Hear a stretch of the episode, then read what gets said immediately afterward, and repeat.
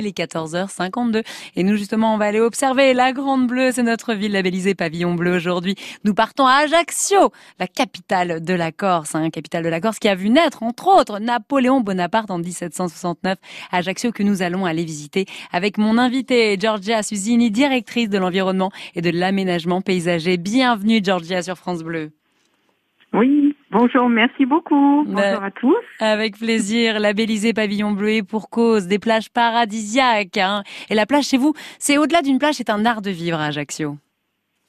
Oui, c'est vrai que la ville d'Ajaccio est, est, vraiment bien dotée d'un linéaire côtier de 17 kilomètres et nos, nos, plages sont vraiment un patrimoine euh, au niveau de la commune et très bien représenté avec des, des plages de sable euh, fin, moins fin, mais franchement c'est c'est un atout euh, exceptionnel pour pour la commune. Et, pour la ville, bien sûr. Bien sûr, je l'évoquais, Ajaccio. Alors, inutile de dire l'île de beauté, on sait en combien Ajaccio est magnifique. Et en plus, je l'ai évoqué, Napoléon Bonaparte est né à Ajaccio. Est-ce qu'on retrouve des, des, vestiges de la présence de Napoléon un peu partout dans Ajaccio?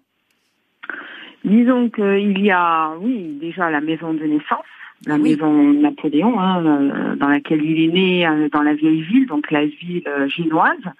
Euh, ça, c'est c'est quand même euh, essentiel pour la ville. Ensuite, nous avons un site remarquable sur lequel nous avons travaillé sur des aménagements. C'est la Grotte Napoléon et c'est le, le, le, parc du Cazone.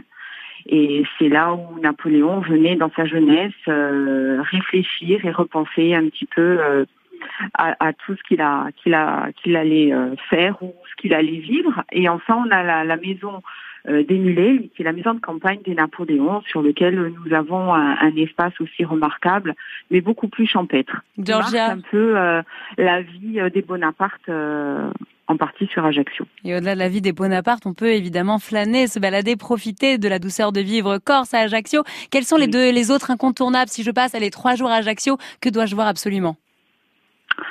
Bon, déjà le, le centre-ville, c'est quand même euh, la, la, la, la zone euh, la, la, la, plus euh, la plus pittoresque, je dirais, d'Ajaccio, avec son marché, avec ses villes génoises, ses petites rues, un, un, patrimoine aussi au niveau de la plage. Hein, pour revenir sur la plage, on a quand même une plage en centre-ville qui est magnifique.